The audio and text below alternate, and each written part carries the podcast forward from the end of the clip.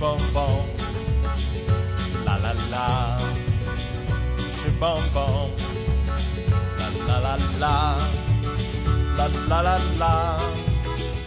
啦啦啦啦啦啦，啦啦啦啦啦。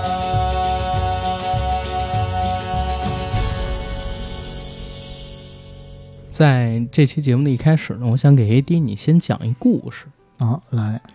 这个故事的男主角呢叫陈徐。陈徐嗯出生在浙江省宁波市象山县南边的石浦镇，嗯这是一座人口不到十万的小镇，然后也是全国六大渔港之一。渔业呢十分发达，当地有不少人在上个世纪末，就是八九十年代的时候，靠着改革开放的红利下海经商，然后做了渔业这种生意发家致富。然后陈徐的父亲就是在当时这个时代里边下海经商做渔业生意的一个大哥。嗯很快的，他的企业就在九十年代的时候到达了一年过百万的流水，可以说是在当地非常知名的一个大人物，叱风生咤水起风云。对，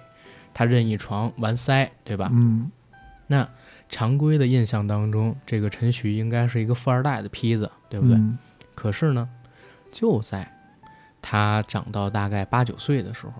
父亲因为婚内出轨，选择和母亲离婚。嗯而且离婚之后，很快的，他爸就和当时婚内出轨的那个女人结婚了，嗯重组了家庭。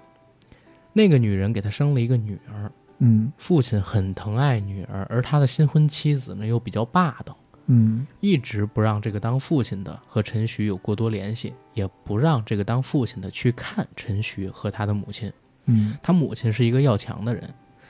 独自一人带着陈徐生活，又不太想要他这个前夫家里的接济，嗯，就自己找了一个景区售票员的工作，啊，去照顾陈徐，养陈徐。也是景区售票员吗？是的，你听到我讲出“野”字的时候，你已经觉得我已经 get 到了一点东西了吧 get 到了一点。嗯然后因为父亲，呃，怕自己这个新老婆嘛，对吧？就一直嗯对陈徐呢不太关注。十二岁的时候，陈徐遭遇了他这辈子都印象很深的一件事儿是什么？是有一天，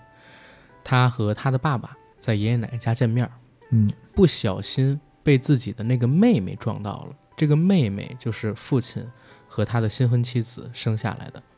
然后这个妹妹一出现，他爸立马推开她，而且在这个妹妹走开之后，他爸爸还补了一句说：“下次啊，当着你妹妹的面儿，你不能叫我爸爸，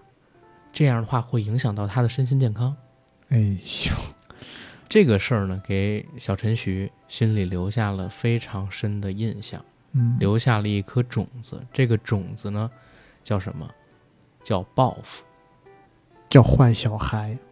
叫报复。他心里边一直想着要报复自己的父亲，怎么样去报复这个父亲呢？是他从小就希望自己也能成为一个有钱人，嗯他一定要成为一个比父亲还要有钱的人。等到那个时候，他就不需要去依靠父亲给他发红包，然后依靠父亲给他买东西，家里边也不需要父亲的接济，他也不需要忍受父亲这些在我们听来这么无理的要求。对，刚才这个故事有没有让 AD 你想到什么？我靠！你这么一说，我一下就想到了。蓝蓝的天空，银河里有只小白船。隐秘的角落，对吧？爽子拍的，朱朝阳小朋友，荣子杉对。但是刚才我说的这个小孩的名字你还记得吗？陈徐，嗯，这人是谁知道吗？就陈子嘛，嗯就是以前在紫金港那儿念书的那 陈子，啊后来写书，啊就是工作也现不在好好版写啊权，费特别贵啊那个。版权费特别贵。对对对然后之前还被人骗了四千五百块钱，打一针还没多少效果那个吧， 打六针是吧？六针上了那个杭州的那国宝级综艺幺八幺八黄金眼，紫金陈老师，紫金陈老紫金师陈老师。刚才我讲的这个故事呢，是紫金陈老师本人亲身经历。亲身经历接受采访的时候啊，亲口复述出来的故事，就是讲朱朝阳是他自己，然后朱永平这个角色的原型就是他的父亲。在他小的时候，他爸就是做渔港生意发家的，然后有钱之后呢，就婚内出轨，抛弃了他和他的母亲，又娶了一个新太太。这新太太呢，生了一个小女孩儿。有了这妹妹之后呢，就更不能跟他父亲一起见面了。而且这个他爸爸的新老婆就是他继母，对也吧是？个非常彪悍的嗯， bitch。反而反而就是对前妻还有前妻的子女都防范得特别紧，就连紫金陈他爸想要见他们一面，都得借着去看爷爷奶奶的机会才能跟他们见面，也不让他接济，只能就是给爷爷奶奶见面的时候发红包这种形式给到这个紫金陈。怕这个小孩来分他自己女儿的家产。对，怎么这么坏呀、对啊，所以这些童年经历就对他造成很大影响，尤其是刚才说到他父亲当着他面说，以后在你妹妹面前别叫我爸爸，你会影响到她身体健康，我靠，这句话我我我不能太伤听。害了。我我要小时候要听的话，那我得弑父，那我就是俄狄浦斯 哦，不是俄狄浦啊斯，俄狄浦斯还有一些乱伦的成分，嗯，那直接弑父，那就是哪吒啊。啊！而且嗯而且真我的我还不会真自刎那种，对，就是我也变成坏小孩了就。我们不要传递这种价值观啊，啊不要是传递是这种价值观，但这太气人了，真的太气人了。我当时在准备这期节目的时候，我去找这个紫金陈他的素材，他接受《人物》杂志采访，他接受一些大的公众号，接受一些这个嗯影视类的官媒的采访，我都看了一遍。这个故事给我的印象是最深的，嗯，因为其实去年，如果大家有看过迷雾剧场，或者说有关注电视剧领域的话，你都会发现有两个剧王存在，啊，一个就是隐秘的角落，还有一个呢，沉默的真相。这两部电视剧他们的原著都是紫金陈写的其实之前还有一部嗯《无证之罪《无》证之罪》，也对不错，然后他们分别原著的名字呢，就是《无证之罪》，《隐秘的角落》是坏小孩，嗯，沉默的真相》对应的长是夜长夜难难明嗯明。然后这三本书都是紫金陈写的，但是我个人啊最喜欢的其实还是《隐秘的角落》，而且《隐秘的角落》也是去年的剧王。哎，你怎么跟我一样啊？嗯，是我因最为喜欢的也是《隐秘的角落你是不是也因为心里住了一个坏小孩呢？曾经，》，我不是心里住着个坏小孩，嗯，我就是个坏 小孩儿。我说实话，为什么我喜欢这个《隐秘的角落》这部剧，是因为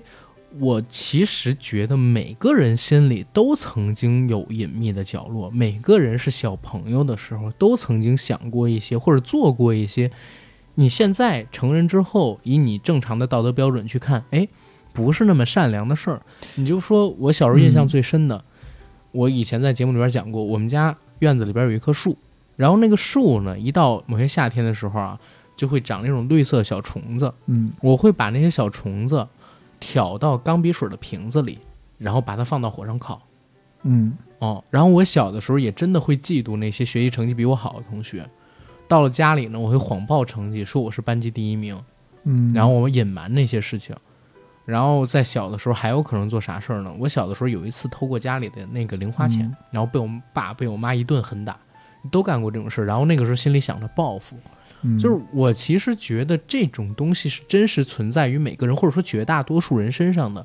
但是我们太少有这种作品去展现了。没错，我也觉得就是比较新鲜，嗯，因为在我国的这种作品里面，少年儿童一般都是正面的、阳光的，是，呃，极少数有这种比较写实的，或者说不能说写实的吧，就是嗯有负面的描写。电视剧它还是有一些美化的成分的，但是当我看到《坏小孩》这个小说的时候，嗯我整个人就被震撼到了。我第一次在中文小说里头，在写一群小孩儿的时候，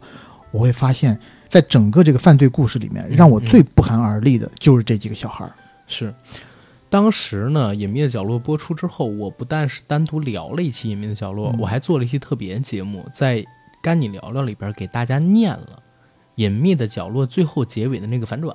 嗯嗯，就是朱朝阳写的那本日记嘛，对他自己其实是后来在很短的时间内补了大概大半年的内容，对，而那些内容事无巨细的，就是一个人一个正常人写日记，有的东西不会写的那么详细，嗯而他把每一部分都写的非常详细，尤其是涉及到一些对于案件有重大推波助澜影响的情节的时候，他写的非常详细，而这些内容是他不是写给自己看的，他是专门写给警察叔叔看的。对要让警察叔叔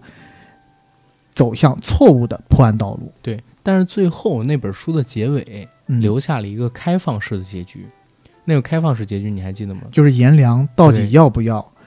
戳破他这个戳谎破言？它，因为在那本日记的结尾说，我真的希望所有的一切，大概是这意思啊，留嗯在这个夏天，明天开始又是新的一天。就是类似于我可以有一个重新的机会去做人，这因样为颜良已经确认这个东西是他后补的嗯了，纸张跟有墨迹，对一下都学出来，都是在这最近一个月的时间里边写的，跟这半年没关系。对，但是他就惊诧于一个小孩儿心思这么缜密，从嗯第一件事情失控开始，到一个又一个人的死亡、消失、被害，原来都是这个孩子在推波助澜、默默操纵。对，就是这本书《坏小孩》给我留下特别特别深的印象我。觉得这本书里面有一句话写的很好，啊嗯就是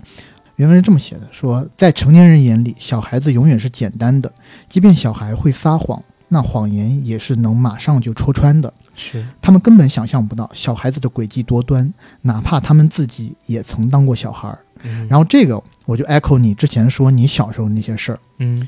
然后我记得我小时候，嗯，呃，特别小的时候，二三年级的时候，两天前，哦没 有没哦有是是，我说二三年级的时候，我们其实就很会抓住大人的心理。对，譬如说，我们在考试考得不好的情况下，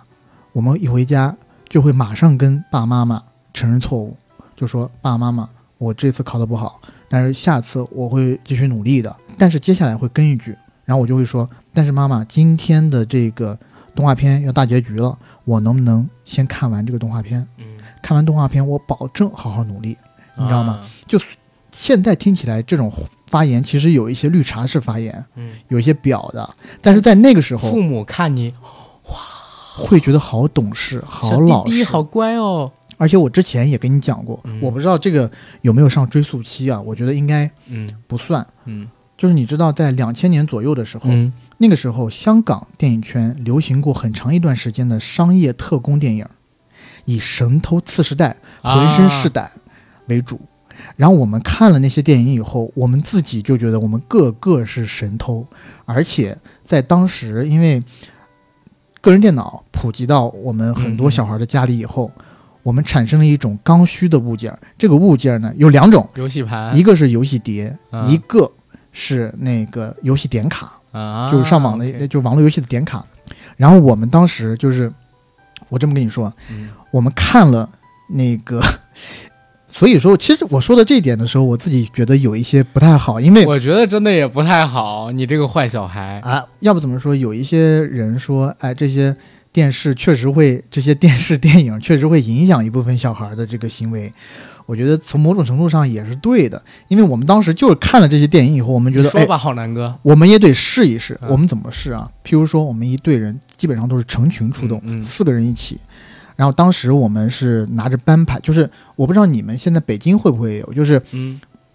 我们学校校门口就是个大马路，嗯，然后嗯是的，要过马路对面的时候，或者出校门的时候，每个班要排着班队一起出小去。学、初中啊，小学的时候，初中以后就没有了，忘记或者是了更小的时候，呃，或者是这几年就更看不到这种，嗯都是家长来门口接。对，那我们小时候还是大家排成一队出去，然后我当时呢是在班级的最前面举着班牌的，这也是个荣誉啊，那个班牌很大不，是因为个就儿矮几几吗？班什么呃不是不 是，当时我还个儿还比较高羊，群里的大骆驼，对，那也也倒也没有，就是 呃那个时候是谁的成绩比较好，谁才能举啊这个班牌，那个班牌很大，嗯然后我们一出校门以后，大家就作鸟兽散了嘛，嗯嗯然后我们三四个关系最好的男同学就过去了。嗯到旁边的小卖部或者到旁边的书店，因为那个时候的呃游戏碟，我们指的是以盗版游戏碟为主的嗯，那些游戏碟，嗯基本上都在旁边的一些书店里面会摆着，你知道吗？嗯然后我们呢就会到书店里装着去挑选书籍。嗯这时候呢，第一步是先把班牌放在游戏碟的那个框架上，就是它是一个小呃，它是一个小纸箱，纸箱里面竖着放了很多游戏碟。嗯我们先把班牌放在上面，然后这时候我会打眼色给我的一个哥们儿。让他去问老板，因为我们会挑老板是一个人时候的下手，就是他底下的柜员不在，就只有他一个人在看店。然后我们会让另外一个同学去问他一些问题，就譬如说，哎，那个老板就是某某参考书在哪儿买，某某什么什么东西在哪儿买。然后，但是我们之前已经提前，绝对提前已经看好了，就是那本参考书在那个店的另外一个角落。我们这同学去让这个老板帮忙的时候，他不就不能分身来盯住我们了嘛，对吧？嗯然后这个时候，我们就以迅雷不及掩耳盗铃之势，拿了几盘游戏碟，夹着就走。啊，啊而且有的时候到后面真的。技术炉火纯青到我们已经不满足于游戏碟了，我们 每你要说这么天 多吗？ 我们每天都在挑战自己，你知道吗？我跟你说，到很大的为什么音像一条街全黄了？就是因为你们这群混蛋在， 就是因为我们这群哎坏小孩，我们当时什么呃游戏点卡啦，什么游戏碟啦、书籍啦、老漫板画书啦吹多、少 CD 啦什么的，就是而且当时可能店内的那种摄像头还不太普及的时呦候我，是是真的无所顾忌。每天过去，第二天还很， 就是有的时候考得不好，还让老板去帮我们签字，你知道吗？装家长签字，但他每次签的时候就在说：“好吧，今天就先不动你了，等过几天再来动你的店， 因为你帮我们签字了，你知道哎，吗我说真的，你们这种经历，我小时候从来没遇到？”过啊，。是吗？真的我们小时候那边玩的可啊野了，我没有，北京这边可能还好一点。我我从小还算是一个好孩子，真的算是一个好孩子。看不出来啊。哎我心里边都是有贼心的，但是从来没有在，别主要有可能是，呃，没有那么多的小伙伴儿哦，跟我一起去搞这个事儿。哇，我们以前真的玩的好你野你就像我跟你讲，我跟我之前跟你讲过，我第一次去网吧是朋友跟我一块儿去，第二次我就被劫了，对吧？第二次就有几个哥 哥，然后站在门口那边，然后突然，哎，你今儿过到这儿干嘛啊？ 然后我说我来网吧， 我懂了。 你的你当时在小孩时期，你处于那个食物链的中下游哎，没有，我是处于食物链的绝对上游，啊因？为我有姐姐呀、我姐比我大五岁，我们在同一个小学。那你怎么还被人劫了呢？我上初中的时候，初一去，你见过一二年级去网吧吗？啊，就我 OK 上初一第一次去网吧，同学带我去，第二我次们去三就四年级就去网吧了呀。啊！我真惊了，我靠！因为可能我家里有电脑吧。对，我们四四五年级家里也有电脑了，啊还比，那你你早。们去网吧干嘛？你家里电脑玩的氛围，而且当时嗯网络的条件不太好。对我当时你去主玩要是玩网络游戏。对你去玩网络游戏、玩 CS 什么的，嗯你只能在网吧里面有这种体验啊。对但我就说我从小就真的挺乖的，我靠！因为上边有姐姐，还有她的同学们照顾我，嗯，然后家里边管得又特别严，对吧？身边的小朋友又没有那么多，然后就就没有做什么作奸犯科的事儿，不像你们一样，你们这 是那小偷儿，你知道神偷四世代，你这而且我特们，警新神偷，你简直是！而且哎不我们，特偷新时代啊，而且我们当时确实早熟的也比较，而而且我们当时就是知道一些生理方面的知识也比较早。我不接你这茬儿，咱们回到紫禁 城嗯行行 行行， 对，啊，我不接你这茬儿，咱回到紫禁城。但是刚才说的那个故事，你是不是听着，你会觉得真的就挺生气的？对，当然了。嗯，我不就跟你说了吗？如果是真的，我爸要这么对我，那就直接试弑了，父。那就直接试了，对啊，没什么好说的。紫禁城当时想的就是他要成为一个比他爸更有钱的人，嗯，因为咋回事儿？他母亲带着他真的挺艰苦。大家如果看过《隐秘的角落》的话，能知道朱朝阳跟他的母亲其实两个人是住在一个特别残破逼仄的出租屋里，嗯，对吧？而且朱朝阳本人呢，因为父母这方向的问题，从小就内向又有点懦弱。现实当中的紫金陈，我们叫陈徐也是一样的。嗯，他的成绩其实很好，因为他脑子很好用。他母亲在他三四年级的时候就带他接触了奥数，然后他看到了一本书叫《数理天地》，嗯，然后很短的时间里边就把数理天地都弄完了，然后一直在学。那到了初中的时候，因为奥数特别好嘛，脑子也灵光，他就是年级里边第一名，或者说班级里边第一名，稳稳的。但是因为原生家庭的问题，沉默寡言，不爱说话，啊，不爱交朋友，在同学眼中呢是个内向的书呆子。然后跟老师这一块儿呢，虽然成绩好，但是呢，老师也觉得这孩子不会交际，也不会那么活泼可爱，也都不喜欢他。不是特别讨老师喜欢，对，而且他这种很容易在校园里面遭到校园霸凌。朱朝阳不就经历这样的事吗？嗯明明成绩考得特别好，但是同学呢会给他起外号，嗯，出校门呢劫他钱，然后会在上课的时候戳他后背，欺负他。然后老师这一块呢也会觉得，因为他不太好嘛，会批评他。当时网上还有很多人不理解，我是看了紫金陈的采访之后，嗯，然后我才知道这一段原来是源自于他的亲身经历。他说，并不是每一个学习成绩好的孩子，嗯老师都会特别喜欢、特别照顾的。老师永远会喜欢那种活泼开朗的，乖巧，，对乖巧的。如果你又会说话，你成绩又好，当然可以；如果你成绩没那么好，但你活泼开朗、会说话、会招老师开心也行。但是如果你只是学习成绩好，但是你特别沉默寡言，老师跟你三句话打不出一屁来，然后呢，你又特别内向，怯生生的不敢看人，嗯，老师也会不喜欢你的。是，他那个时候就出现过问题是啥？老师在他和其他的同学起了矛盾之后，站在偏别向的对那边吗？因为别的同学 OK 会解释，他不解释，而且其他同学会孤立他嘛，大家都帮着另外那个同学说话。嗯就是他还特地解释过，这是在他小的时候经经常会经历的一件事情。哇，你一说别的同学会孤立他这个事儿，我一想到我小时候干过好多这种事，就 是你是反 方，就是去你是你是那个什么，就是去呸怂呃你，恿，对，就是去怂恿其他同学就不要哎，你大家不要跟他玩啊什对么的。然后我你是《生活大爆炸》里的佩妮，我就属于是那个呃你说的第一种情况，你就是《长江七号》里边那油头小子。在老师就活在老师心尖尖儿上的人那个我也确实是啊，你也是吗？嗯，因为我小时候胖胖的，啊，然后活泼可爱嘛，就是特别会卖萌，然后学习成绩也还不错，就老师跟我的关系都可特别耻好。怎么了？不行吗？但是啊，像嗯紫金陈这样的情况，我相信也不是少数，他嗯肯定也对对代表了对很多人，对但是他又是比较特殊的，因为原生家庭的问题，他肯定比一般人嗯更加我觉得内向我觉得在小时候，嗯嗯，在那种环境底下，沉默寡言其实是一个特别容易招黑的一个个性。对，他就后来采访里边说，学习好给他带来的却并不只是快乐，反而还给他增加了不少烦恼，因为他本身就个头不高，嗯朱朝阳还是挺高的个儿，嗯，就是打架的话，但是紫金陈个头在他们那个年纪里边其实是不高的，而且又因为父母离异嘛，本来就自卑、敏感、被孤立，然后嗯，很多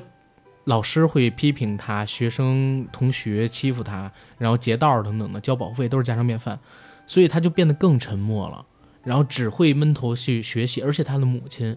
呃虽然对他也是非常的好，但是呢，也是寄期望于他只需要学习好就行，就能改变命运。而且他母亲有点恨他父亲嘛，嗯对吧当然，就有点像《隐秘的角落》里边当时那个朱朝阳母亲的角色，对他其实是一种有点畸形的那种爱跟关切，然后就导致紫金陈小的时候就特别希望可以逃离开自己的那个生活的小城市，嗯，然后能到一个更广阔的新天地里边去，比如说上到高中，上到大学，他自己在父母离异之后的那段小学时光和初中时光是他人生中最灰暗的时光，现在回忆起来可能都是。所以你看，一个人小的时候的经历对一个人影响有多大，嗯，对吧？他最后我觉得啊，走上写作这条路，可能跟这事儿也有关系。因为最近紫金陈上了两个热搜，嗯，最近的一个热搜呢是他前两天发了两发了一条微博说，哎，一个吴亦凡，一个林生斌，嗯太魔幻了。我觉得我都要封笔了，我写的小说都没有现实世界魔幻。这个上了一个热搜，就是在网络上边儿挺能表达的，嗯靠文字挺能表达，说话说的很厉害。第二个热搜是啥呢？是早一些的，今年五月份的时候，他上了这个 幺八幺八黄金眼，就开场的时候 AD 提到那个事儿，嗯，在黄金眼里边儿他提到自己呢，因为常年写作嘛，腰做的肌劳损，腰肌劳损、腰间盘突出，然后他就被人给骗了。当地的一个呃，应该是理疗中心吧，号称是中医理疗中心说，说可以给给他打一些中药进对到脊椎那 边去。而且还说蔡少芬就是在他们那儿治好的，对，让他让他交钱交四千五去打针，嗯他真交了。首先我得说一事儿啊，这事儿爆出了之后，蔡少芬第一时间跟他的工作室发表了声明，嗯，然后不但对紫金陈表达了关切， 而且呢还说要追究那个中医理疗中心他们的刑事责任，然后等等等等的，或者说什么责任，反而是侵犯了他们名誉权之类的。他们从来没有在那儿看过病。然后在幺八幺八黄金眼上，你能看到紫金陈他是一个不太会用语言表达自己，甚至有一点点呆呆的、萌萌的这么一个形象的人，所以你就可以想到。他是一个适合写作的人，文字是他表达自己的最好的方式。对。但我看他的履历，嗯我也没有想到，不是，或者说，我感觉咱们国家是不是就是搞水利的这波的人会写作呀？会写那种比较偏门的那种书，对啊大刘也是在水电站工作的，对对吧？对然后他是在浙江大学学水利的对吧，对，啊，这点我确实要给他一个 credits，就是对即使名是校即使是浙江人考浙江大学也是很不容易的，嗯是当然很对不容易的事儿，所以他其实真的是很有天分，也是非常聪明的一个人。是而且我看他为什么走上写这个推理小说这条路，嗯，他其实是有过精确计算的，那当然，他以前对是吧产品经理啊，而且他自己在采访里面嗯自己说出来，我觉得这个也挺老实的，挺真诚我自己觉觉得挺真诚、挺圈粉的。其实你刚才不是提到大刘跟紫金陈吗？我个人的理解是，紫金陈和大刘相比，他是一个并不太会去修饰自己真实所想的人，他是有什么说什么的。你能看到紫金陈的采访特别有意思，他真的是有话就直说。对但是大刘的话，可能是出于保护他人、保护自己，因为他自己也受过很多舆论的伤嘛，对吧？嗯是他现在越来越委婉了，而且说话就越来越含蓄，不表达。对，嗯，然后我觉得我们说到这儿啊，可能有一些听友朋友已经知道我们在聊谁，有一些听友朋友还不知道我们在聊谁嗯，啊。当然，我觉得后一种会比较少，不过咱们还是得介绍一下。这都不知道的话，那怕这个听友也是可以直接， 他他去年是消失了吗？多听几期我们的节目嗯就知道了。嗯咱还是得介绍一下紫金陈，对吧？紫金陈啊，浙江人，一九八六年生人。其实不开玩笑的说，他可以说得上是目前中国的悬疑推理小说第一人。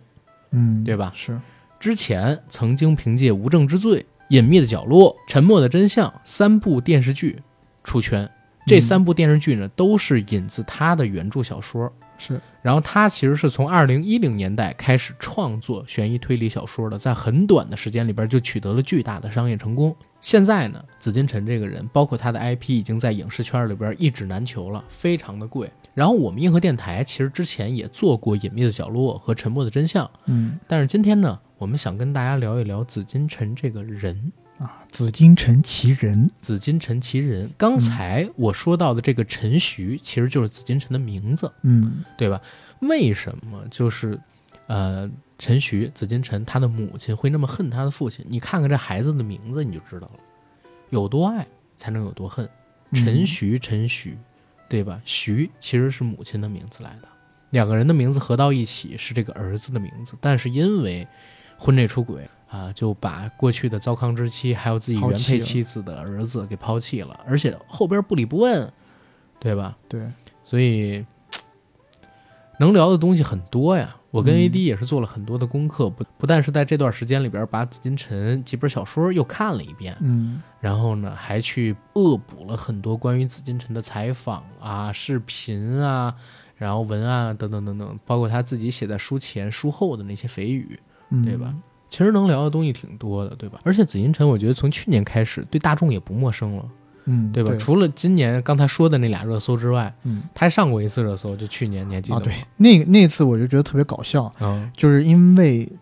隐秘的角落》火了。嗯，这时候呢，紫金陈呢，因为他是一直有豆瓣账号的， 对，然后我其实也 follow 了他豆瓣账号。嗯你现在如果点进他豆瓣账号看的话，他的最新的一条动态是去年时候发的，啊，就是说，哎，我好久不上豆瓣了，现在偶然过来一看，怎么有这么多人说我文笔不好，我是招谁惹谁了， 类似的这样的语句。对，然后之前上了一次热搜，就是说的这个，很多人觉得他的故事空有结构、空有情节，但是是文笔实在太差、太烂。嗯是嗯，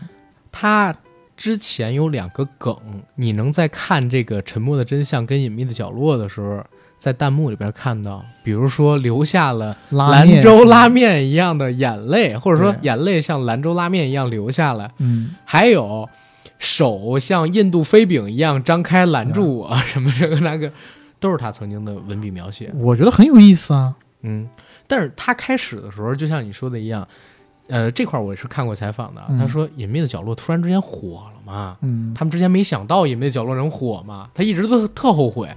说当时跟出版社一共只背了一万五千本书，对，结果没想到第三天就断货了，后边再印呢，那股热度其实就过去很多了，导致是挣钱挣的很少，他一直耿耿于怀，夜不能寐。 然后当时呢，他上了豆瓣，因为好久没看豆瓣，想看大家怎么夸他的。结果呢，他上了豆瓣，发现看完《隐秘的角落》原著《坏小孩》那些人都说他文笔差，非常生气。对，说非常生气，然后他就把豆瓣儿给卸载了。后来他又上过一次豆瓣儿接受采访的时候说，就是等《沉默的真相》，《沉默的真相》播了之后，大家对他就是另外一套说法了，就说嘖嗯你挺牛，你真的挺会写的，还而是且有你点东挺西的敢写的。嗯，，对，然后那之后他就放下了嘛，他发现大家只是被一时的那种东西给带着走，嗯真正的东西是会留下来的嘛，对吧？然后就放下了。而且紫禁城他这个人，我觉得蛮有意思的啊。其实他八六年的，没比嗯咱们大多少，可能比你大五岁、四四岁，比我大可能说是七岁，嗯但基本上你也能给他算得上是一代人，对吧？就是八五后嘛。对。然后跟我们年纪没差多大，但是呢，他的创作生涯却开始得特别早。紫金陈刚才我们说，他上初高中的时候，上小学的时候，其实都是比较灰暗的那段时光，因嗯为父母的离异给他带来了这种性格上的影响，所以他很希望自己到了大学生活之后，可以摆脱开这些过去的阴影。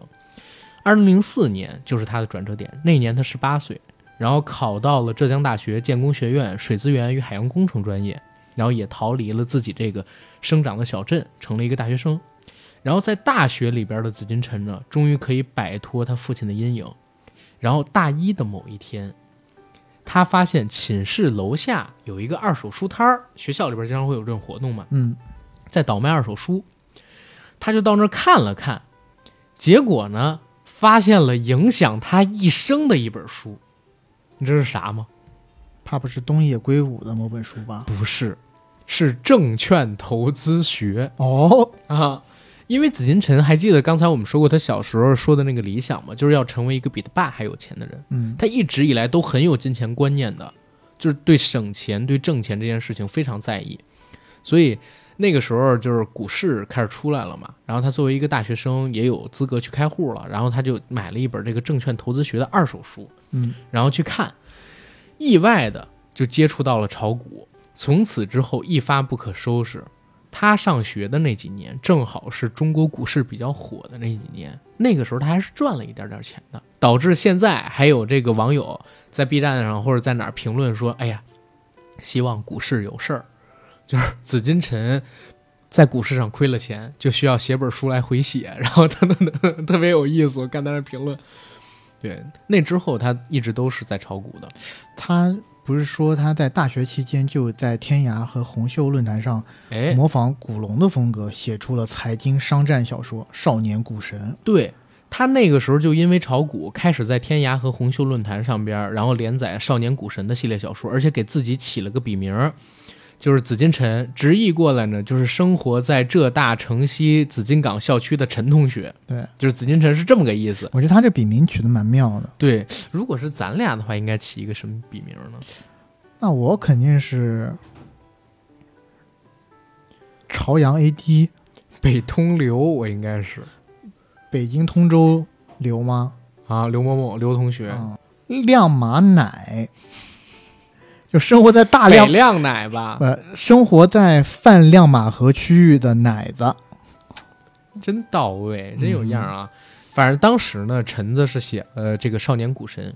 然后一鸣惊人了，当时成了天涯论坛的一个热门帖子，然后有好多出版社跟他买这个版权嘛，说哎你能不能把这个书然后给我们来发？当时他还真卖了，还稍微挣了点小钱，啊、稍微挣了点小钱。然后我看他零五年就嗯出版了一个长篇小说，叫《爱不明白》，那他才大二啊，对对，而且他早期还有一本书嗯、叫《浙大夜惊魂》，嗯那本书到现在都很有名，讲的故事蓝本是发生在浙大的，而且就发生在紫金港校区。然后呢，以浙大的校歌做麦格芬串起整个故事，然后是一个恐怖推理惊悚小说，当时也很火。而且从这儿开始，或者说，呃，从《少年股神》就开始了，他故事里边好多人你都能发现跟浙大有关系，啊，对对对，对吧？要不然就是浙大理工科高材生，嗯，要不么然就是就大是教授，哎，大教授就永远你找他的故事蓝本都跟浙大有关系，嗯，所以我觉得他大学时光应该给他留下非常快乐的印象，是他是人生中最光辉的，或者说最开始感受到快乐的，因为脱离开那个小镇了嘛，对吧？嗯是他最愿意回忆起来一段时光，很开心的日子。而且在大学的时候，他还认识了女朋友，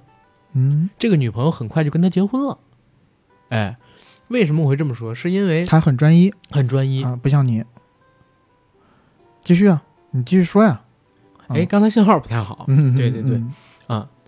他毕业之后呢，干了一份工作，这份工作呢是出于他的兴趣干的，不是写小说，是去了一家炒股的软件公司上班，啊，顺子那家同花顺，同花顺，对吧？当时正是互联网热，然后又是炒股热，股风那个时候嘛，对吧？然后他去了同花顺那边上班，当时他的工作是产品经理，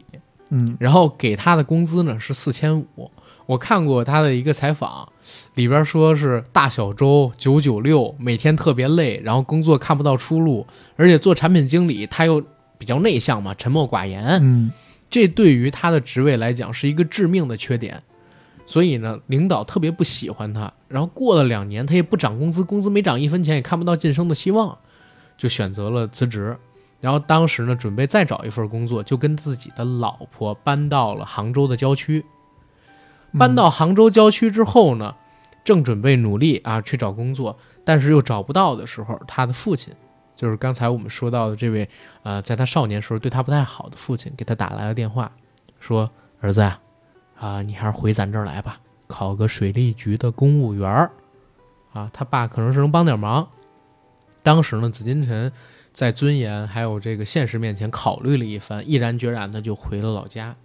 嗯然后回了备宁考波是吧对备考了大半年的公务员儿，但是就在临考之前，他选择了放弃。他说不行，我还是得再逼迫自己一次，因为他作为一个浙大的高材生嘛，真的不想退回到小镇里边儿去做一个嗯公务员，一辈子就能看到头尾嘛，对吧？因为看他这个采访里面讲，嗯，他这个公务员是在宁波象山，是我不知道我不知道你有没有去过象山啊？我没去过象山，但这是他的老家啊，象山那个地方呢，就是现在有很多影视基地，有很多电影在那儿拍的啊啊。然后那个地方呢，就很像我家那边儿，就是个特别小的小城市哦，啊，算是个小县城吧。但是它那个县县城的那个呃，就是繁华程度呢，跟我们家那边的市区差不多啊，但是呢、也很小。嗯，所以真的，如果要去了那地方的话，真的一辈子看到头了。对，而且他那个时候还有一个特别伤自尊的事儿，就是他每个月要向他父亲要生活费，啊知，道吗？向他父亲每个月要生活费，所以这个时候他就觉得自己童年的那个梦想是要成为一个比父亲还有钱的人啊，然后不能依靠父亲啊，就让他觉得很荒诞。嗯说好要超越父亲做有钱人，现在看来可能还要活在父亲的阴影下。如果真的去了那个水利局，而且如果是真的当了那个公务员的话，可能他唯一能超过父亲的财产的方法就是贪污，然后被那不抓知起道来，，那不然后知被道，枪毙。 那不知道 啊，没准儿就软着陆了也说不准。嗯，但是他临时决定放弃报考公务员儿，嗯然后呢就回了杭州，准备给自己一点机会，然后一边炒股一边呢去自学编程，因为那个时候好多那种自学编程的课嘛，等等等等的，嗯可以做一些网站 C 语言， C 语言。然后他呢那会儿要做网站，网站群就是啥呀？你点开一网站之后会有一弹窗广告，你点一下，然后他说分到五分钱，但是他做了一段时间之后，嗯这发不现就垃啊圾弹窗吗？对啊，就是不挣钱啊，然后亏了几百块钱服务费，所以他就放弃了这个做网站群的事儿。之后呢，就是一边炒股一边工作等等。那个时候他还没有写小说啊，嗯只是偶尔会在这个论坛上面写东西，并不是全职的作家。经过了几年，他在支付宝啊，不是，然后经过了几年股海沉浮，然后工作等等等等的。我看他说，大概到了一三一四的时候，他手里边有了三十万的存款，这里边有他出版一些零星的小说挣的钱，就像《浙大一惊魂》。嗯还有之前少年股神，还有他炒股赚来的钱，还有他工资攒下来的钱，他呢就准备好好规划一下自己的人生道路。在那段时间里边呢，他自己像一个产品经理一样梳理未来的方向，嗯，然后把所有的存款存到了支付宝里边去吃利息哦，啊、吃利息。每个月他把自己的消费控制在了五百块钱左右，然后呢，就是靠支付宝里的利息去抽烟、吃饭，也不买新衣服，就这样生活了很长一段时间。但是我乍听下来，嗯这个故事告诉我最血淋淋的一个知识点就是，当时支付宝里面的利息确实比现在要高得多得多吧？对啊，那个时候余额宝一万块钱一天能有一两块钱的收入哎呢，。但是当时余额宝不是只有五万块钱的上限吗？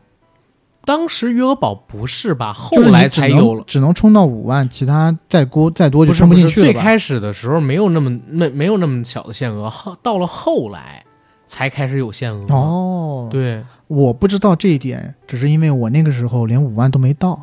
啊。你可能是知道，呃你可能是我已经超出我还没上班5万很呢多嗯我怎么知道这个事儿？你就是大户人家嘛。但我真不知道啊，就是这那个余额宝什么的，当时到底有多少上限？我就是存了几千或者一万块钱进去，一四年、一三年那会儿还上学呢，都是把兼职啊的不过钱当弄进去。不过他呃，嗯，不过当时那个呃支付宝30万的也利值息还是还对是挺多的，对。对，当时三十万也是个钱。一三年的时候，一四年的时候，他为什么在那个时候考虑这方向？是因为一二年的时候，突然有一本书在国内火了，嗯，哎，就一时之间满大街都在传一个叫东野圭吾的人，然后他的《白夜行》突然之间也是在这个文学市场里边打开了市场空间，所有的书店里边当时都会有一个专门的陈列台来展示这个推理天王的书，在当时那股狂潮下，他无意间听说了东野圭吾。然后他读了那本《嫌疑人 X 的现身》，结果就这么一次阅读，突然之间就陷进去了。哎，哎，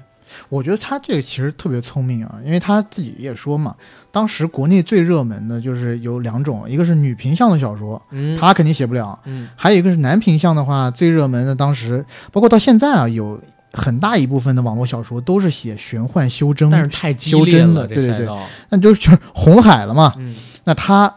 自从看了这个东野圭吾的这个推推理小说以后，他就发嗯现，哎，国内好像写这块儿的没有写的特别好的。哎，这块儿我还看，他说因为有一定的门槛儿，然后再加上悬疑推理类的小说不适合写长，嗯，它就不是网文那套路数，所以网络上边写悬疑推理小说的人就特别少。嗯，然后之前如果硬要算悬疑推理的话，其实只有蔡骏老师，蔡骏是蔡骏老师我京们也城接触八十过一，号，但是蔡骏老师我们也接触过嘛，对吧？嗯蔡骏老师跟紫金陈老师是两种风格，两种风格啊。紫金陈，我我自己个人真的认为，他受到东野圭吾影响应该蛮大的。他也是写实的社会派，而且是聚焦社会热点跟人性的那种写实派，所以他和蔡骏老师走的是两种两两种路了。如果大家看过什么《蝴蝶公墓》啊，是是，对吧？看过就是蔡骏老师的一些书的话，会发现很不一样啊、然后他自己呢，因为之前做过同花顺的产品经理嘛，就刚才咱们聊到的那个，他分析这件事儿分析的特别到位，而且他还是有计划来的。他说最开始他写的《谋杀官员》这个系列的小说，它的元素是来自哪儿？他做的市场调研分析，在二零一零年代初的时候，当时呢，官民矛盾是一个巨大的社会热词，因为正好在那几年显村拆迁那个事儿，就是啊风中有朵雨做的云的那个原型事件，特别的火。娄烨老师都想拍这个东西，那你说一个关注社会的写实派的作家，怎么能不关注到这个事儿？所以他就以这个拆迁、官民矛盾为主题，写了《谋杀官员》这个系列小说的第一部。这个小说第一部就是一个高智商犯罪的少，呃，就是一个高智商犯罪天才少年，为了给拆迁的时候，呃，被这个官员什么的弄死的那个母亲报仇的故事。后来改名了啊，叫《设局》。啊，对吧？为什么他要做这个类型，或者说选取这个概念，就是因为他觉得，哎，天花板高，而且没有人写这个类型。但是呢，写作这种故事的空间又比影视化什么的大，然后国内呢这块又是蓝海，老百姓又特别愿意关注这种反映社会现实的、有这种社会矛盾议题的作品。他说，我可以写这么一个，然后借着这个概念。他写了《谋杀官员》，刚才我说的那个第一本小说。我怎么觉得他这个经历可以一通百通啊？嗯首先就是他选择赛道这个事儿，对对对，让我马上就想起了我们中国电影界的文艺大咖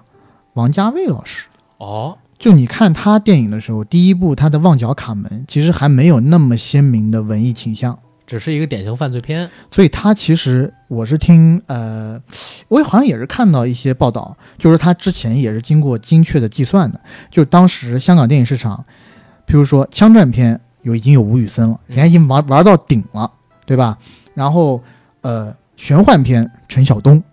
徐克，徐徐克那时候可能算动作片，对，对吧？嗯我就说动动作玄幻，对还有这喜剧这这一篇什么的，嗯喜剧，那就是王晶，对对吧？这些你都拼不过他们。对，他现在一看，哎，好像香港可以往这个文艺界这边动一动，嗯，然后他就去拼。而且当时我看过几篇王晶的报道，王晶又说，王晶自己是计算市场的人，是，但是他说王家卫是计算奖项。王家卫的电影除了《二零四六》可能有一些奖项上面计算的失误，其他每一部电影在奖项上都计算的十分精准。二零四六那一年是输输给了《功夫》，嗯，最佳男主角是赢了星爷，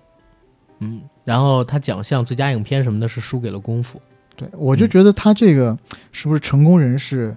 其实都是要经过严密的计算的。我不知道，但是我说实话，我看紫金陈他自己接受他采访，或者说我自己对他过去一年时间，因为看了他作品之后的这些了解，我发现他是一个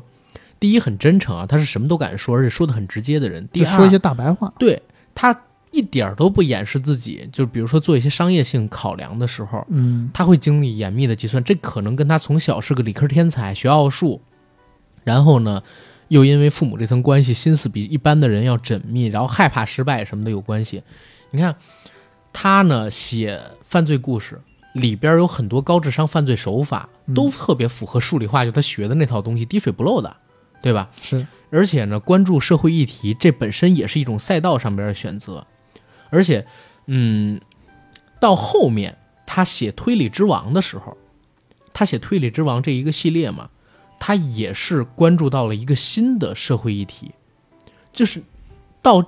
推理之王》的时候，已经是二零一三年、二零一四年了。嗯，那个时候呢，咱们国家开始做一些，就是就是那个嗯改革，对吧？就是有一些改革，然后扫黑除恶，然后新那气个象对新气象，对对对。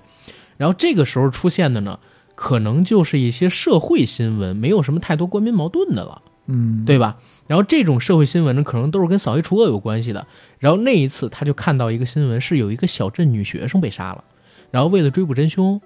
当地的警方呢是调集了超过两万名嫌呃两万个人的指纹，最后找到了凶手。然后他呢就有灵感，这个灵感的概念是什么？杀人是为了找人，所以当天凌晨就开始谋划一个新的系列，叫《推理之王》。第一本儿就是无证之罪，然后有一个侦探贯穿这个系列，这个侦探的名字叫颜良，嗯，是浙大的高材生，曾经当过警察，这样好方便后续写其他的故事。然后这本书当时出来之后，也是给他弄了一个创作生涯的高峰。我觉得他就当时写这个东西的时候，譬如说嗯，他把一个人物贯穿始终，对虽然讲这个是在小说界可能很经常惯常用的做法，比如说卫斯理系列，嗯嗯对吧？但我觉得他有意无意的，好像是一种潜意识里的 IP 的概念，对，对，真的是蛮早的。而且他的创作历程很有意思，都跟他现实生活有关。你比如说《坏小孩》，儿嗯》，他的诞生基础是啥？是因为他老婆怀孕了，然后他要做父亲了，好、所以他呢，在即将为人父之前这段时间里边，就想到了自己小的时候的一些经历。嗯就是如果自己行差踏错，或者说那个时候小的孩子，已经他那会儿，我相信肯定也有一些负面想法的。嗯如果他刚才我们说的接受采访的那些东西都是真实的东西的话，他那个年代肯定有一些负面的想法，然后他就写下了坏小孩这个故事。其实后边还有一个新闻呢，就是他接受了这个采访，然后他爸看到了这个剧，给他打了电话发了短信，说认出来这个角色是我，嗯说事儿都过去这么多年了，然后他爸呢希望他能放下，而且呢。就是下一次再跟记者沟通的时候，尽量实事求是，说这最近几年我跟你也不错，我还帮你去考水利局什么的。然后紫金陈，他给他爸回复的是啥？说我没有想报复你，然后我写这个故事只是想跟自己的过去做一个和解，所有的愤怒，所有的不开心，可能都在这个小说里边给发泄完了，对吧？嗯然后也希望他父亲能放下，怎么样的？不说出来，他心理上的困境永远没办法解决。他三十五岁了，然后童年的经历造成了他很多就是性格上的问题，比如敏感啊，比如自卑啊。他想让自己放下这些故事嘛，所以写了《坏小孩》，儿》，然后再到后来，《长夜难明》他的又一个高峰之作。《长夜难明》为什么会创作出来？就是因为这本书创作的时候，正好也是咱们国家的公检法改革。嗯然后呢，他当时正好认识了一些公检法的朋友，跟他说到了这个事情，然后其中也有类似的这种，就是公检法改革的时候有很多冤假错案被平反，嗯，这是他创作《长夜难明》这么一个基础。所以其实很多时候我都在想啊，然后我自己其实是读过金晨的《无证之罪》《坏小孩》，还有这个《长全部野长野人人嗯命的，我发现确实文笔是很差的啊，但是它盒儿很好。我于是就想到一个问题，就是究竟是紫金陈特别好，还是我们太缺少，就是这种关注社会议题的，然后呢，敢去描述社会上这些问题，拿它去做核心戏眼儿的这样的写作者或者说内容创作者，嗯，我觉得你这个问题提的很好，嗯就是在你提出这个问题之前，我还一直觉得，呃，他的故事完全是以情节取胜，嗯就有一点像我们之前聊到的那个魔咒，嗯，就我之前跟魔咒的那个边的人聊是天，就是他说他们的故事就是推情节，所以他们的故事很容易改成影视剧，就是对没有那么多的就是绚丽的词藻的堆砌和那种心境的描写，大部分是以情节推动，它的节奏很快，所以让人看得欲罢不能。但你刚刚说到这一点，就是它 touch 到了社会议题这部分，对，我觉得我回想我这几年看过的书啊，当然我得坦白一点，我这几年也没有看过那么多的，就是本土文学，哦，嗨，包括本土文学嗯，我都看的可能比较少一点。嗯，但我回想啊、我从上大学到现在，有一本书或者有一套系列，我是很喜欢，嗯，是一个叫黄晓阳的作者他写的《二号首长》系列嗯，哦，我也看过那个，那个我特别喜欢，但我现在回想起来，怎么喜欢？是因为它官官场吗？还是因为它真正触及到了一些，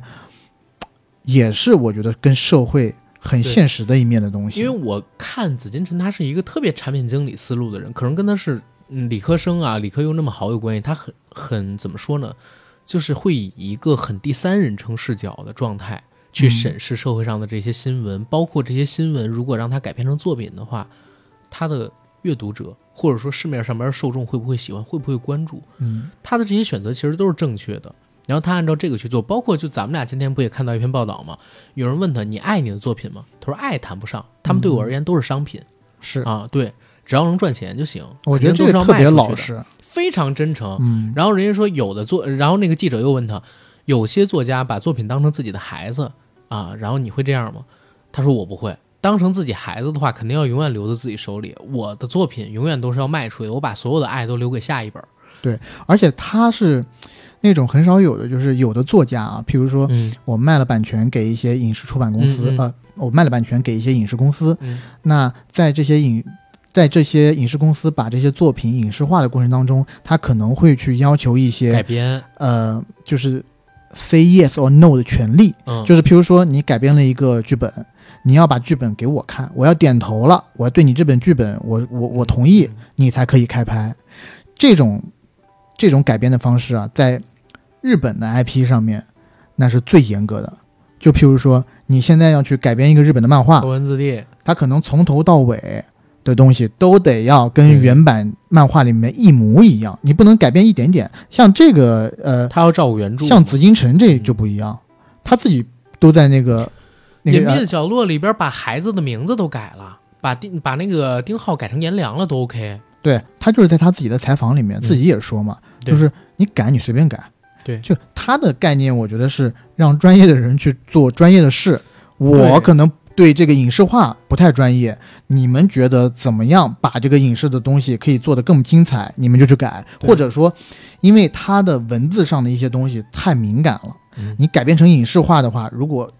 一他字能理一句改成来，呃，嗯如果你按照一字一句这么改出来的话，可能你上都上不了。对所以他必须要去做一些修改，而这些修改你就不需要不需要问我意见了，你对，们而看且着办。我我还有一个点觉得，就是他其实蛮商人思路的，嗯对吧？就像他刚才我们也提到，他接受采访的时候说，我会因为。隐秘的角落只卖了几万块钱，然后不是，或者说那会儿铺量铺的太少了，对，少挣捶了点胸顿钱，足，夜不能寐。我就这是个嫌事儿钱见挣少了。而且当时有记者问他说：“《长夜难明》里边，您不是写到让买这个茅台股票吗？那是二零一七年的事儿，啊，对吧？买你那自个己茅台股你票，自己有没有买？ 自己有没有买？”他说：“我自己要买了茅台股票，我还写什么小说啊？ 然后等等等等，因为他当时觉得茅台的价格已经很贵了。”嗯，但是这本书里边写的故事不是有十几年前的这么一个是故事吗？是，所以他写了让买茅台股票，但是他没想到又能翻四倍，还能涨。还能翻四倍，就是翻到两千对多块钱。而且我觉得他这个呃故事里面呢，有一个很真诚的地方。嗯就我看《长夜难明》的时候嗯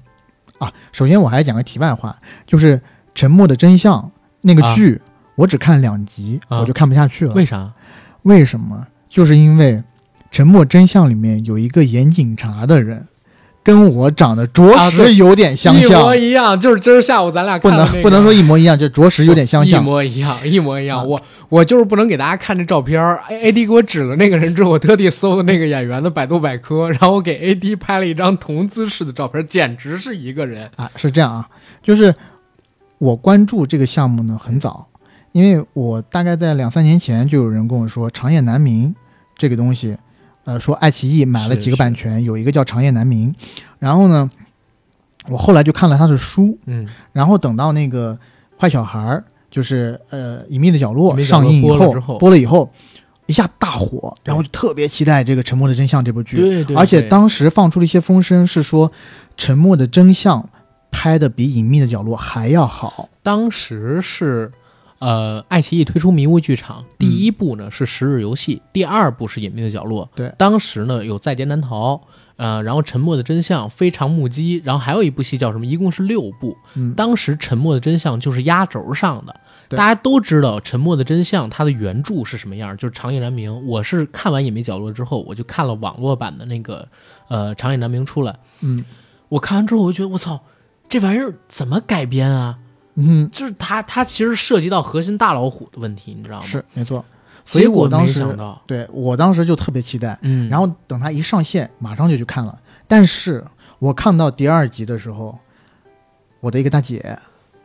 我的一个好姐姐，嗯就在我的一个群里面，呃，我的一个好姐姐就在我在我所在的一个群里发了一张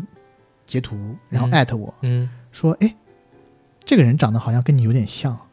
然后我一看，嗯、那个沉默真相演员对，是吧然后我确实不太想说他跟我长得有点像。然后我正在犹疑的过程当中，我的另一个做影视的朋友直接发过来了一个截图，然后他跟的一句话就是：“兄弟，你要火怎么也不说一声啊？”然后我一看，我就心想：“妈的，这真的是摆脱不掉了。”然后就在那段时间，我陆陆续续有一些不是做影视的朋友认识都你说了，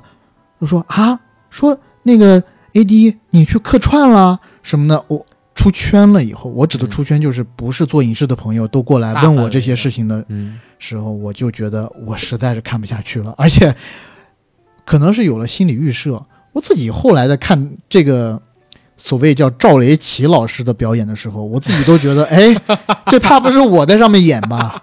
赵雷你还奇，你还是露了名儿对啊没关系，啊，赵雷奇老师，希望你就是再多加努力，嗯不要让现在大家一讲出来我就是像黄轩，但其实我还挺像你的啊。但是我真说一句实话，你得习惯。你像我就逐渐习惯了，比如说我像吴彦祖啊、啊彭于晏啊、刘德华啊这种人，就真的每天都有，然后就习惯了，就不会在节目里边单独去说这个事儿。你说你像这些人的人，是不是都住在你脑子里？就你其实是精神分裂，有心魔是吗？魔警、魔播、魔主播，你都嗯不能说是搏击俱乐部了，嗯你这就是减肥皂俱乐部。我跟你说，大群嗯，对吧？这是大群，我觉得，我觉得你真的指定有啥大病，真的。真的属实有大病是吧？对对对但是回过头一说，就你看紫金陈他的这些小说，最核心的引人的点其实都是内核，对吧？嗯，就是啊，我刚刚戏眼儿应该叫我刚刚说了半天， 我我忘记说了最重要的信息。我说我为什么觉得他很实诚，嗯就是因为我看《长夜难明》的时候，我看到最后那部分的时候呢，就我越往后看，越觉得这个主角就是嘖以身犯险，或者以他自身的自杀去唤起某些真相的时候，嗯。这一部分的内容。好像我看过的一部电影啊，就是凯文·斯贝西啊，大卫戈尔医生对那个大卫戈尔的一生。然后我越往后看，我心里越有个疙瘩，我就说，嗯，这家伙应该是看了那部电影而写的吧？对没想到丫自己在这个书里面写了江阳这个人，啊，他自杀，是的，他用自杀这个桥段伪装成他杀，这个就是。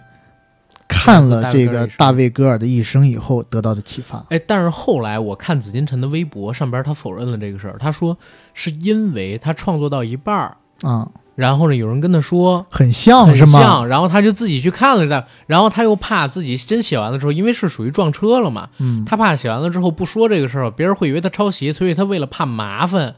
他直接就索索性直接写 了。但他前置作业，对，但他并不是受到这个影响，这是他后来 OK 在微博上发的说的。对那也挺聪明的对，啊、就反正也很聪明，直接回避掉了这个事儿嘛。然后当时呢，豆瓣上边有一些没看过原著的人，确实是拿这个东西说事儿，说哎呦这抄袭，这可以呀、这这什么融梗之类的。但是其实人家紫金陈已经规避了很多填说后来弄，然后等等等等，对吧？所以我我一直觉得他是一个非常非常聪明的人，而且他选的这个路线的方向也很对啊，就是他做实体类这种小说，其实出版还是比较宽松的，在尺度上边儿嗯，这种东西，是你要是在这个网络上边连更这么一东西，可能也不太合适。到后来，就现在这个时代，对吧？是，然后你包括做影视剧就更别提了，它每一部戏难度都很大呀。《沉默的真相》当时延了得有好几个礼拜，对不是，没错。不是好几个礼拜，一个多月。当时不就是出来风声说迷雾剧场迷雾得剧场停有掉吗？现在迷雾剧场不是说据说就停了吗？呃，但好像还在做一些东还西，在做吗还在做一些哦东西，忘记了嗯。反而《隐秘的角落》跟《沉默的真相》去年真的是大火嘛，连带它后续的这些 IP 都水涨船高。是对，然后我看到他也是接受采访的时候特别懊恼，懊恼啥？说，哎呀，版权的价格涨得太快了，它卖的又太早，其实只差一两年，但是价格能差几十倍，是，所以，所以他特别懊悔，在没有热钱涌进影视圈的时候，就把版权以很便宜的价格卖出去了。因为他卖《嗯坏小孩》跟那个《长夜难明》的时候，应该很早，好像一五年、一四年就卖他了。卖《长夜难明》的时候，《长夜难明》只有一个大框架，啊他钱能高到哪儿去？啊对，但是我也佩服爱奇艺，嗯，敢赌，他就敢赌嗯，啊，是不是他们老板也姓宋啊？哦，不是龚宇老师哈，对，嗯，可能不是龚宇自己做这个决定的吧，肯定是宋老师他亲戚赌神，但是对确吧实，但是我确实就挺佩服他们的，就是你只有一个框架的东西，敢啊我都敢给你直接签了，但确实可能也是从另一个方面证明了他这个当时签的价格比较低，对，嗯，就像那个张帆帆老师，他们当时花好像是十万还是二十 万，应该是十万。后来啊，我去网上搜了一下，咱那天说二十万还说高了，好像花十万拿到了《三体》的改编权一样，是小仔呃刀仔锯大树，粤语叫这个是吧？我靠刘慈欣老师得气死，啊！但是刘慈欣老师后边作品都卖得太高了呀，对吧？嗯就就对很对厉对害了。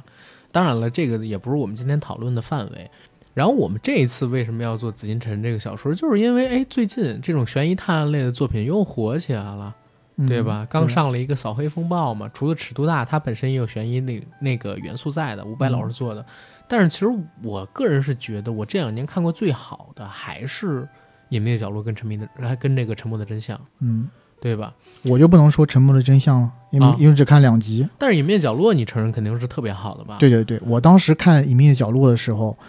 嗯，而且我觉得有一个特别有意思现象，嗯，呃，如果看过原本小说的人，嗯，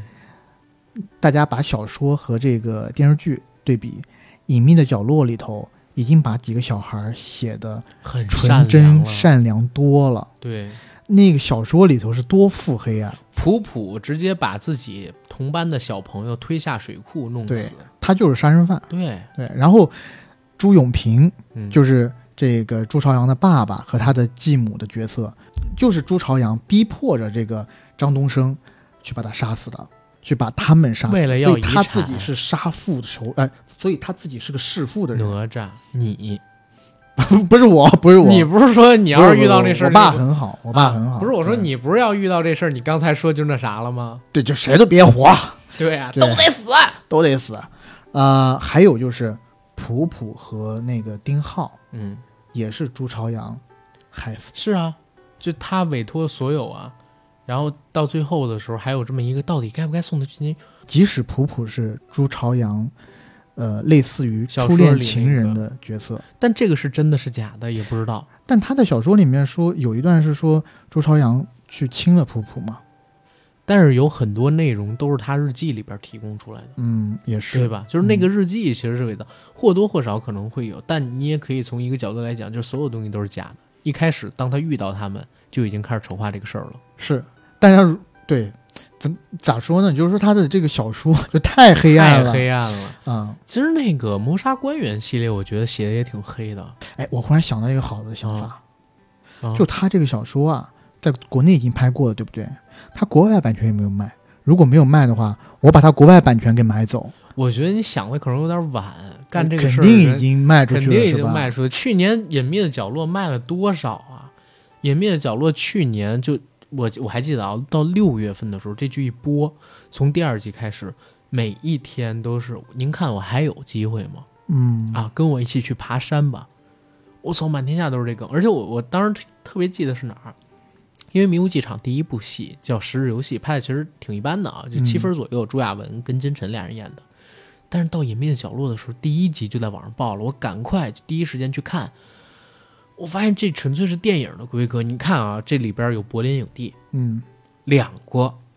一个王景春，一个廖凡。对。哎啊，没有、啊没有了，廖凡啊！你看这里边有柏林影帝，对吧？嗯王景春，然后还有这个戛纳无冕之王，最虽然是娄烨老师说的啊，耗子哈、浩老师，嗯，嗯然后还有这个呃李梦，对吧？多金李梦，呃， 他啊他本戏色出演，本色出戏演，精本色出李演梦，啊对对对，本色出演，本色出演。然后这些角色其实都是电影才能用得上的，包括他的这个拍摄方式也挺电影的。我还记得当时有一个场景是啥，朱朝阳跟他爸嗯，在这个女儿死了之后，他爸不是陪他一起吃冰棍儿、吃冰什么的，然后送他回家？偷偷的录音啊不是，不是这儿，还没到那儿呢。啊，OK，他们俩呢，一人拿着一根冰棍儿，蹲在朱朝阳家的这个楼下嗯那个楼梯口儿。那个楼梯口儿呢，从侧面有一个打光打过来，嗯是打到的是这个在光的呃，打到的是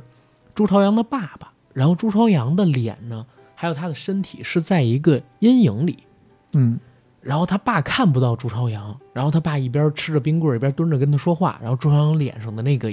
表情就跟着这个打光的颜色在不停的换，你知道吗？嗯，我说这纯粹是电影的拍法呀、然后还有就是你说的那个录音那块儿，那个反转，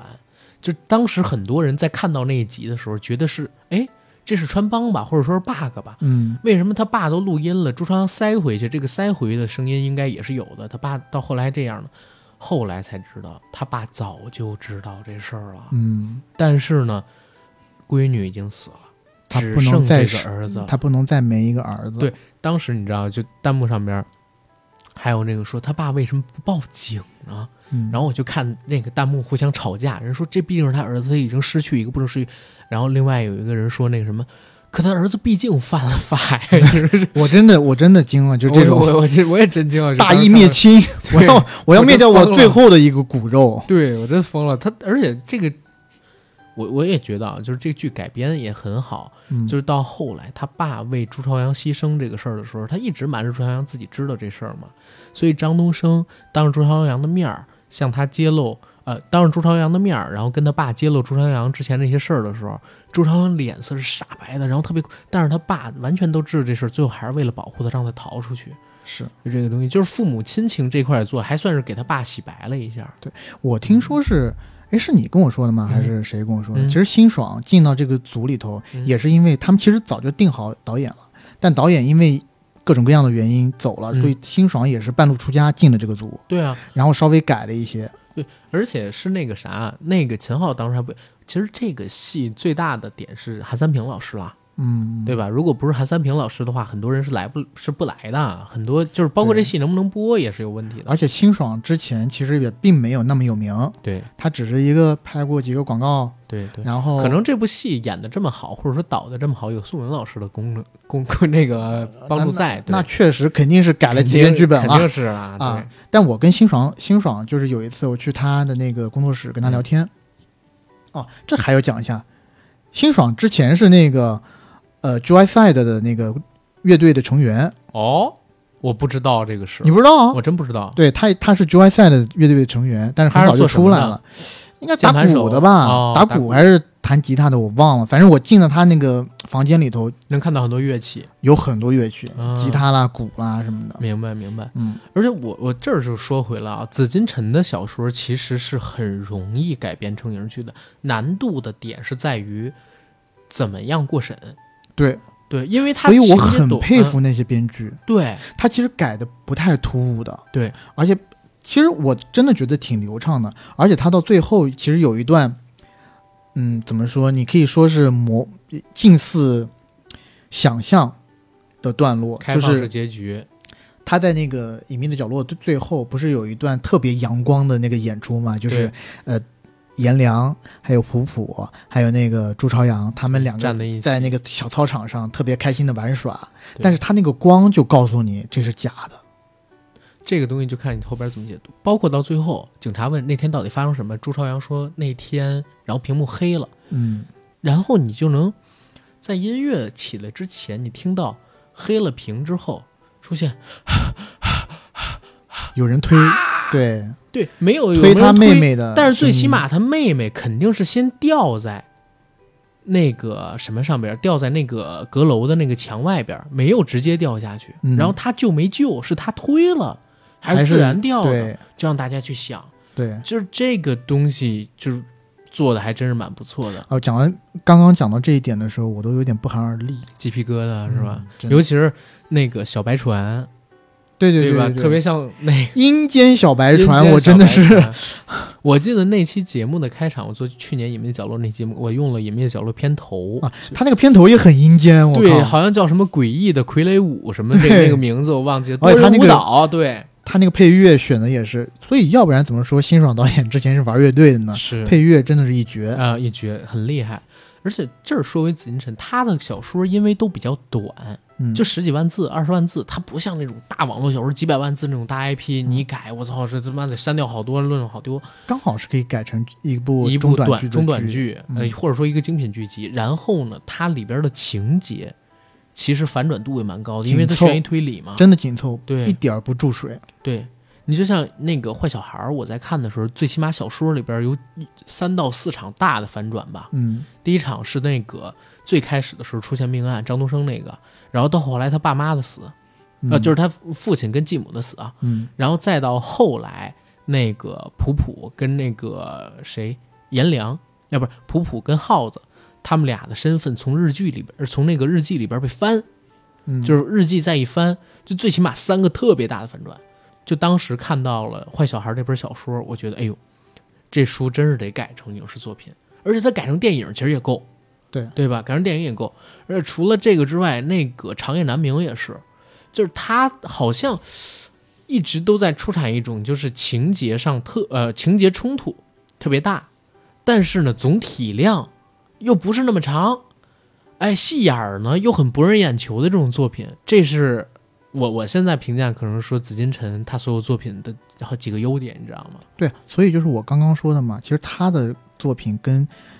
啊、最近就是近几年比较火的魔咒系列的作品，其实嗯有异曲同工之妙。是它是以大情节来推动故事的发展的，对情节就是快，就是紧凑。对。但是呢，也有一好玩儿，就可能就是因为看严肃文学看的比较少，嗯嗯， 然后呢，那个他自己说的嘛，自己不是特别就是爱通读书俗文学。对，所以他这个文笔不太好，嗯，有点跟这个大刘老师一样的毛病。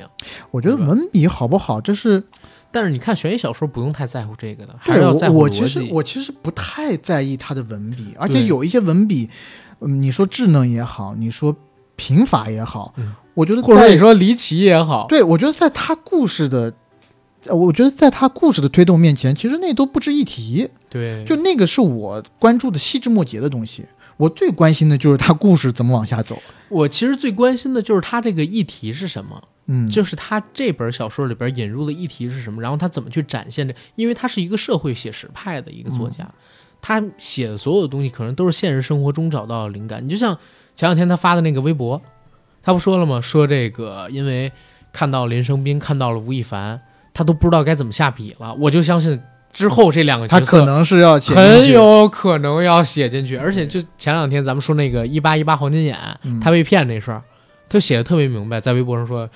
唐老呃唐大夫和这个叫什么仁堂，我忘记了，就那个中医理疗馆，啊一定会出现在他以后的作品 里的，就是要成为反派或者离奇死亡的人，然后他要这么写，哦，就是我觉得这个人也蛮有意思，而且他的这个社会性很高，嗯，对吧？值得你去看，现在也是他这么受追捧的原因嘛，对吧？对嗯，我觉得我在看他作品的时候，真的抱有一种就是在短时间内获取最大量的情节快感，嗯，或者说是反转快感。是这种反转的动能完全盖过了我去看一些语言描写。说实话，啊嗯一些华丽的词藻对于我来说完全刺激不了我。而且其实现在大家有一个毛病，就看书看得越来越快，嗯，你不太详细的去看一些文字对，了哎。呀，对对对，我就觉得他的这个故事很适合一天看现完在在快节奏的生活底下去看。对，因为你记住情节，你不需要看文笔，这是现在很多人通，包括我自己，我发现有这个通病，就是小的时候看书很容易记住某些句子，嗯，但是现在我看完一本书，我只记记得情情节节，不记句子了。是然后我要想特地去提某个句子，我还得翻回重看，或者说特别仔细的去看。哎，你是不是觉得他的书和沙丘是两个反例，两个反例，你知道 吗？我今天我说的是两真的啊个对立面？沙丘那个太长了，而且就是特别古典主义，我实在有点看不太下对去。看的比啊，较晦涩，而且讲的那些东西，我说实话，哎，我我说的我们俩期待说的是电影小说啊，我我们期俩待说的电是影，小说对不对是对，电我影啊。们只是说他原著小说一对略显晦涩，我们俩最近在攻这个沙丘的原著而小且说他有一个问题就是，你想外国人的一个名字，嗯，尤其是一种稍微长一点的名字，你翻译成中文的话，它每一个音节都要一个字，是然后就它一个名字都特别长，然后一上来就给你七八个巴拉巴拉巴拉，陌生的名字。我每次看到的时候，我说哇，这个人是谁呀、有给我一种我以前看那个《百年孤独》那时候感觉，啊就那些南美人的名字，我也不知道谁是谁，就完全看到名字以后就脸盲，你知道哎，吗？但我说真的，小的时候，因为《百年孤独》啊，然后嗯这、这种书都是我们小学的暑假必须读的，这是要交作业的。嗯那个时候能看下去，你让我现在看，我有点看不下去。一我我觉得有几个问题，一个就是你没有大段的时闲暇时间嗯哦去慢慢的钻研，第二个你没这个耐心，第三个你有太多的其他可以替代这种东西的娱乐了。对，我用这种时间，我去打几盘游戏不好吗？而我且就看个好电影不而且好说吗实话，因为我们看电影太多了，嗯就是我们习惯的那种两个小时的收那个内容输入体验，对我们已经快失去就是特别长的内容的那种输入体验的能力了。就像我这个是可以理解的，因为我最近也是看了一些报道说，如果你长期看就是一分钟的短视频、两分钟的短视频，你就失去了去耐心静下来看一部电影的能力。或者说很容易失去这种能力，因为你已经习惯了一分钟，OK，刺激完了，然后你就只能收这一分钟的内容，太给你时间长的那种内容你就接受不了了，怎对么吧？越听越像像脱敏那种感觉一样。 我真惊了，我说。啊嗯啊，但是紫金陈的小说我觉得是可以的，它比较符合现代，或者说我我最起码我现在的状态读紫金陈的小说，我还是能享受其中的，对吧？而且也符合像我们这代人喜欢的那种阅读流程，还有阅读体验。真的， 真的，我我因为我从初高中开始，嗯我就喜欢看王朔的小说。啊，王朔小说其实他也文笔也是很简练的，但是王朔的那个呃文字，他有一些描写，我觉得特别棒，特别精髓。特别棒。嗯你就像我，我一直以来有一段印在脑子里边，就特别深才是，比如说《动物凶猛》，《嗯，动物凶猛》里边有一段是这么说的，他是突然跳出了那个故事，嗯，然后以王朔本人的视角去写，说此时我正坐在我家的阳台，还不是阁楼上，然后皎洁的呃头脑像月大脑像月光一样皎洁明亮，然后呢，我发现我没有办法写出回忆我真实的故事，因为不管我多想还原当时的真实，嗯我的笔、我的嘴、我所描述出来的语言，都会向着不符合当时的那个方向的发展而发展着。嗯，然后可能每一字每一句只会有一点点的偏差，但是当它形成一个篇幅较长的文字的时候，我就会发现它和我过去当中的记忆形成了一个完全不同的东西，就像戴一个顶帽子一样，每一丝头发之间的缝隙看起来很小，但它们累积到一起就是一个巨大的空间，横贯在你的头和帽子之间，当然对光头除外。葛优老师可能没有这个困扰。啊，横贯在这个帽子之间。语言真是一种撒谎成性的东西，就是这段描写我就一直记在脑子里边儿。所以我觉得王朔老师跟紫金针还是不太一样的，王朔的文笔是真的蛮好的。他的文笔我觉得是有一种妙处。对，我我记得都是比较短小精悍的，嗯就嗯譬如说他在写人，说这个人，譬如说你戴个墨镜走过来，他就会直接啊前面说来一墨镜儿，前面来一墨镜。对还有一个呢，就是我自己印象很深的，就是嗯看上去很美里头，他写方锵锵嗯光着身子站在幼儿园的那个呃窗台上，嗯，从那个阳光洒下来，在那个窗嗯在那个窗户上印出了一个太字。对。然后我一一开始看什么叫太字，后来一想，哦，哦就是那小鸡鸡那一有点，点哎，有哎意思。还有一个我印象很深，他描写人的，他描写米兰，在《动物凶猛》里怎么描写的？他十分鲜艳，嗯嗯嗯。当时呢说的是十分鲜艳，然后冲进了那个少年的脑马小军的脑子里。然后我就当时看那个《阳光灿烂的日子》那个电影的时候，我觉得姜文拍的真好。他是怎么看到米兰的？是拿一望远镜在米兰家里边乱转，然后突然扫过去有一个女生照片在那个望远镜的那个镜头里，然后哎他就再转再转，因为他找不着，然后又转转到了一次，哎呦又转，这真次人停住了，不是又停住了，这次就是一个真的照片，就是冲击力一下就出来了，然后他十分鲜艳，就想哎呦王朔这个小说真的就蛮厉害，但是紫金陈的小说我跟你说有一个好玩的地方，嗯，你你知不知道喜马拉雅啊就是其实做了紫金陈的有声剧，哦，哎，我最近准备要追这个呢。我前两天跟他们开会，他们聊到这个事儿，我想追一下他们那个有声剧。这个我看是不是会和《隐秘的角落》或者说跟那个《沉默的真相》不一样？你因有为好像这两本都要做，你有折扣券吗？好像是免费吧？哦我哦不知道，是吗我啊我我不知道这个事儿啊，我不知道嗯嗯嗯这个最后是做成什么样子。但是我应该有时间的话会去看看，因为之前影视作品改编的还不错，然后那个小说也还 OK，嗯，嗯，我看他最后到底做成有声剧会是什么样。然后还有一个有意思的八卦，因为咱们有一个朋友啊，就叫边疆，其实也是咱们的听友，嗯嗯，他自己呢跟紫金陈是好朋友，然后他送了我一本《长夜难明》的原著嘛，然后我操上边有这个紫金陈签名的，但是呢，紫金陈的签名儿我我给， 你要不要看？非常幼稚的一些提法嘛。呃，不是，他的签名就叫紫金陈，但是为什么我要给你看？是因为